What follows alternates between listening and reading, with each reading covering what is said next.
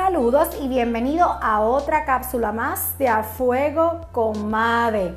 Estoy megamente agradecida a todas las personas que se han estado conectando cada episodio, cada lunes para brindarme, ¿verdad? Ese apoyo poderoso que, que realmente eso me siento mega millonaria con contar con mujeres y hombres que que siguen apoyando este proyecto que hacemos desde el amor, ¿verdad? Para seguir sumando a tu vida.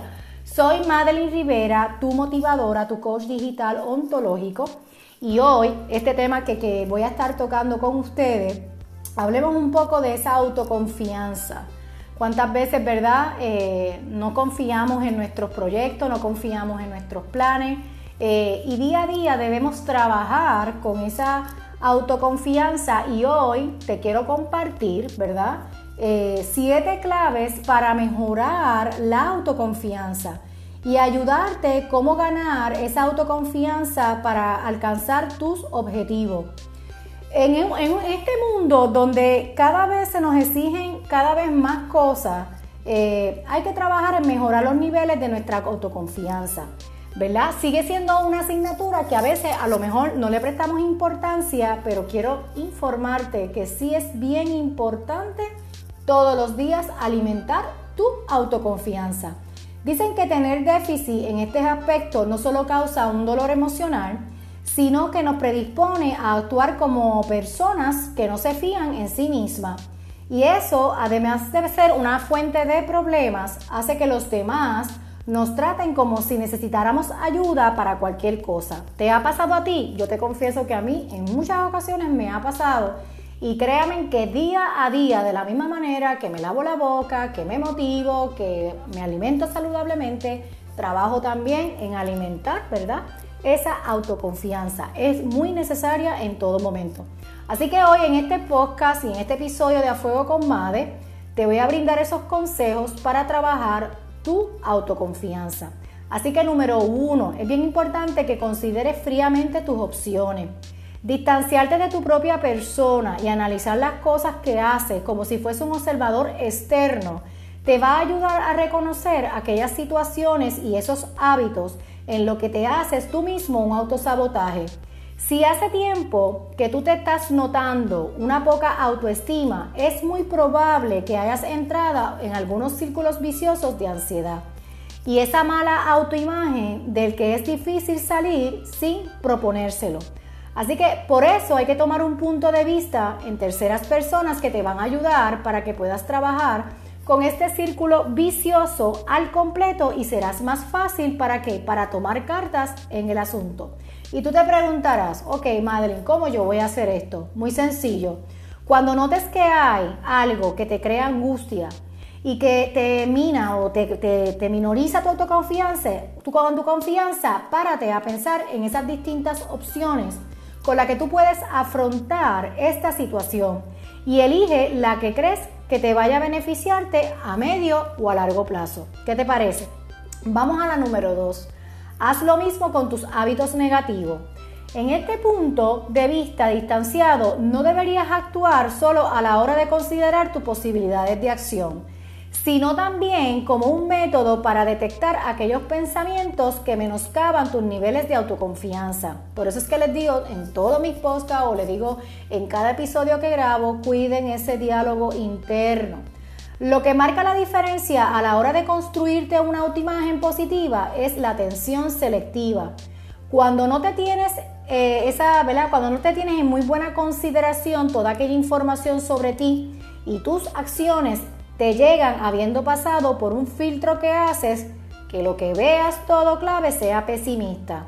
Así que de este modo tendrás esa propensión a prestarle mucha atención a las cosas que te salen mal mientras que tus méritos te pasarán desapercibido, ya que este, este proceso va a estar así hasta que hagas lo que hagas, así que sácale el partido de detectar aquellos pensamientos sobre tus personas que son injustos y vamos a cambiar tus pensamientos para qué? Para que jueguen a tu favor.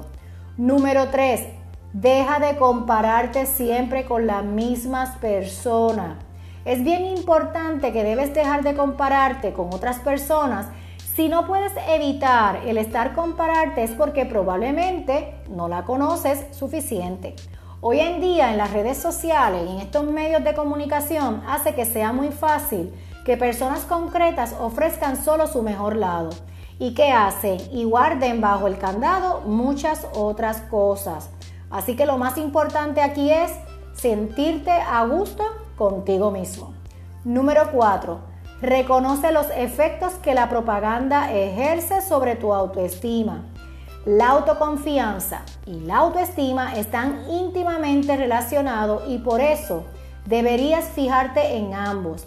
Si quieres intervenir sobre tus posibilidades de cambiar de actitud y de estilo emocional, pero sin embargo existen poderosísimos aparatos propagandas y publicitarios que se encargan casi exclusivamente de ofrecer nichos de mercados a grandes organizaciones por la vía de crearle que inseguridades a la gente. Así que ojo con eso. Vamos a seguir apagando un poco la televisión y saber lo que estamos viendo en las redes sociales. Cuida tu mente. Número 5. Cuida de tu salud. Aunque la autoconfianza es algo subjetivo, es más fácil hacer que esta sea positiva si introduces pequeños cambios objetivos en tu vida. Mantener unos buenos hábitos de ejercicio regular. Yo regularmente estoy de lunes a jueves, hago tres millas en mi parquecito poderoso con, con una vista espectacular y me ejercito mi mente, mi cuerpo y mi espíritu. Tres millas diarias. ¿Tú cuánto estás haciendo?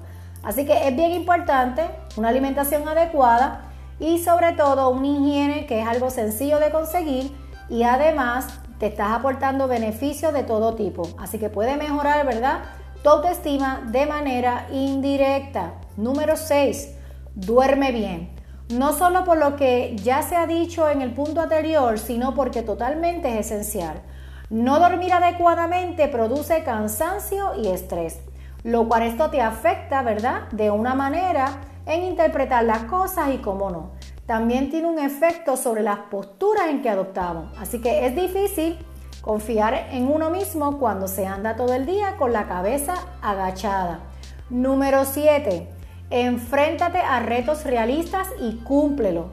Si tú que me estás escuchando quieres trabajar tu autoconfianza, deberías enfocar tus acciones pensando en la repercusión que van a tener sobre tu autoestima. De algún modo debes dejarle recados a tu yo del futuro para que este quien se lea a sí mismo con un ojo más amable y eso es parte de verdad de lo que estuvimos hablando en el primer punto. El arte de proponerse objetivos ambiciosos pero asequibles. Por eso deberías ver que tus metas u objetivos lejos de resultar útiles, no hacen más que dañar tu, autoimagen por ser poco realista. Así que es bien importante que estos siete puntos que hemos discutido hoy sobre la autoconfianza lo apliques a diario, así como dijimos al principio, te lavas la boca, haces ejercicio, vamos a trabajar con esa autoconfianza a diario. Así que chicas y chicos, ¿verdad? Gracias por escucharme a través de A Fuego con Made. A todas las mujeres poderosas las invito a nuestro próximo webinar gratuito el, el sábado marzo 19. Estaremos con seis conferenciantes poderosas donde vamos a estar conectando, creciendo y sincronizando. ¿Qué debes hacer? Entra a mi página de Instagram, Madeline Rivera y de igual manera puedes entrar en Instagram en A Fuego con Made y en la biografía puedes encontrar el link para que puedas tener tu registro gratuito y puedas asegurar tus espacios. Agradecida a todas las personas que lunes a lunes se dan cita, que comparten este podcast y recuerden que la simpleza nos lleva a la grandeza. Que tengan un poderoso, poderoso, poderoso día. Chao, chao.